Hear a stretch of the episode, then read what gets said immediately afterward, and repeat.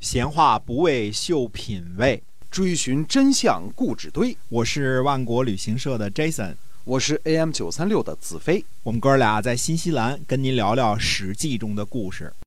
在这个五国联合进攻秦国的时候呢，秦国的相呢是岳池，嗯啊、那个时候呢，秦惠文王呢间或使用不同的人做相，呃，但是后来呢，呃，还是让张仪做了秦国的相邦啊，这是张仪第二次拜相了。我们说秦惠文王，呃，对和张仪这对君臣啊相处的相当不错啊，还是相当这个搭档还是相当不错的啊。嗯那么，呃，秦惠文王或者秦惠文君呢，他任用张仪呢，张仪呢也相当的忠于秦国，嗯、相当的忠于秦国啊。这个在战国时期可以说是很难得的。那个时候的谋士呢，朝秦暮楚的很多啊。朝秦暮楚呢，就是指的像这个陈轸呐、张仪呀、苏秦呐这些人啊，嗯这个没有固定的忠于的对象，就搞不清楚是哪个公司的。嗯，怎么回事啊。那么，呃，蜀国的国君呢，把弟弟封在汉中，叫做呃居侯，把居侯呢居住的地方呢称作呃监盟，呃称作这个呃夹盟，嗯、夹盟关，我们大家都知道啊，这啊刘熟悉刘备那段故事都都都熟悉啊。对，哎，那么居侯呢和八国的国王呢关系不错啊，八呢就是重庆啊，嗯这个这个蜀就是成都啊，啊，嗯，呃，这个居侯呢，跟因为跟八国的关系不错呢，所以就和蜀国为难为难。那么蜀王呢，一气之下呢，就讨伐居侯这个嗯自己的弟弟啊。居侯呢，就逃跑去了八国，转而呢向秦国求救。你看这其中的故事啊，也就是说呢。成都人和重庆人不和，中间加了个成都国王封在汉中的弟弟，嗯，这点四川的事儿啊，四川那点事儿啊，呃，结果呢闹到秦国来了，呃，于是呢，对于是否讨伐这个蜀国呢，秦国的大臣呢意见不同。嗯公元前三百一十六年的时候呢，呃，司马错和张仪在秦惠文王面前呢，呃，争论这件事情。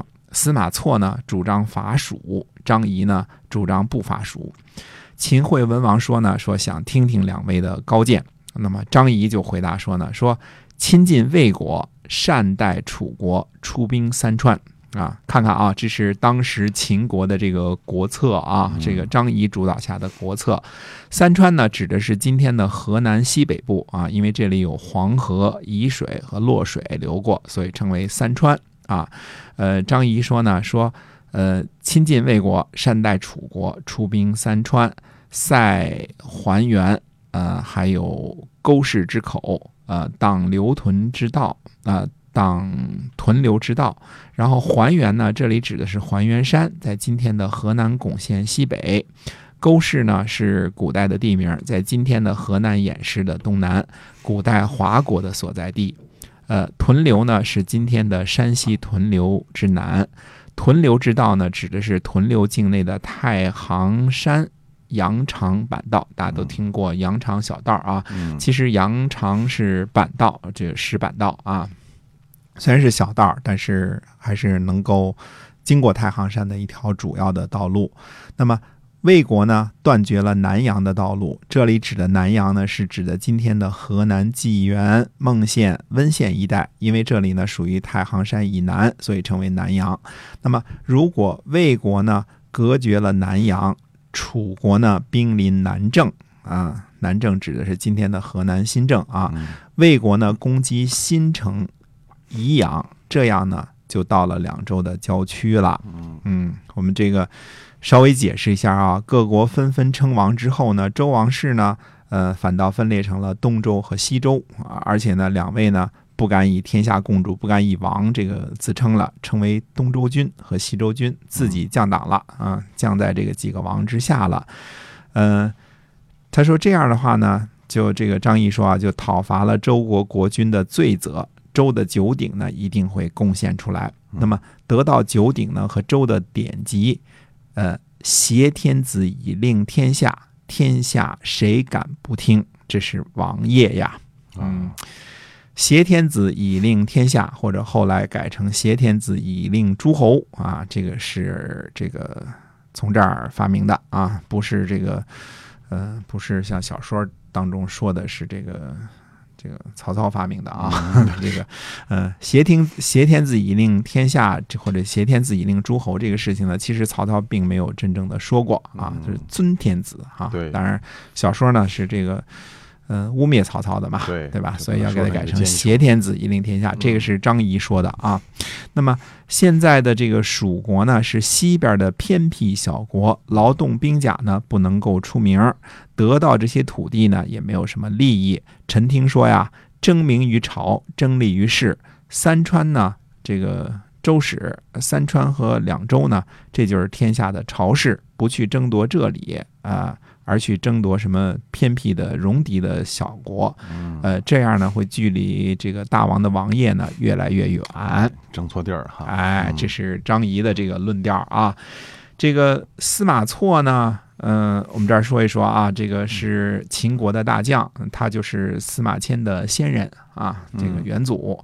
那么，呃，这个这个司马错是怎么争论的呢？司马错就说了，他说：“臣听说呀。”要想国家富裕，必须广大国家的土地；要想兵力强大呢，必须先富足他的人民；要想称王呢，必须广施德行。这三种资格具备了，称王是随之而来的事情。现在呢，大王的土地狭小，人民贫穷，所以呢，呃，这个，这个应该是这个。很难做到这个王爷。蜀国呢是个西边的小国，戎狄做首领，而且国家呢有桀纣之乱。秦国去攻击蜀国呢，就好比是这个驱赶着豺狼去攻击群羊。啊，取得土地呢，可以广大国家；得到他的财富呢，可以富国；治理军队呢，不伤害众人，这个国家呢就顺服了。所以，消灭一个国家呢，天下不认为秦国残暴，占尽了西海的利益；诸侯不认为秦国贪婪，我们是一举而名实两副，而同时呢，又有禁止暴虐和动乱的名声。如果呢攻击韩国的天子，劫天子而名声很恶，而未必有什么实际的利益，呃，却有不义的名声，攻击天下都不要做的事情，这个很危险啊！让臣呢解释一下，周呢是天下的宗室。是和齐国和韩国友好的。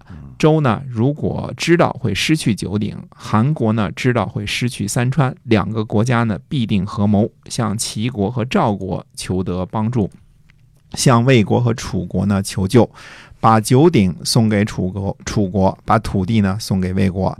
那这个大王您是禁止不了的，对吧？是，这就是臣所说的这个危险。所以呢。战略上来说呢，不如去攻击蜀国那样完美啊。秦惠文王说呢，很好，寡人听你的。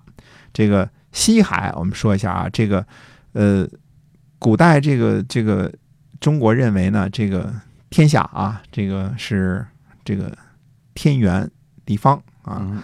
那大家说了，这个天圆跟地方怎么凑在一块儿啊？对吧？它凑的时候是这么凑的：天是圆的。地是方的，四四方方的，平整的，对吧？然后有东海、西海、南海、北海，对，就给凑齐了，这就圆了，都圆了啊，这么回事儿啊。那么，呃，认为呢，蜀呢是尽西海之力，所以这个司马错的说的尽西海之力啊，伐蜀。嗯。那么最后呢，秦国呢还是没听张仪的，在这件事上呢听了司马错的。秦国呢，呃，起兵伐蜀，十个月。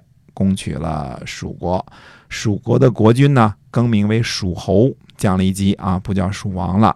派遣秦国的陈庄呢做蜀国的相，也就是给你派一个实际的副县长去领导。嗯，司马错这个伐蜀的时候呢，应该是把成都和这个这个这个蜀国，以及呢这个重庆的八国和汉中的这个居啊，顺道一下都给灭了。嗯。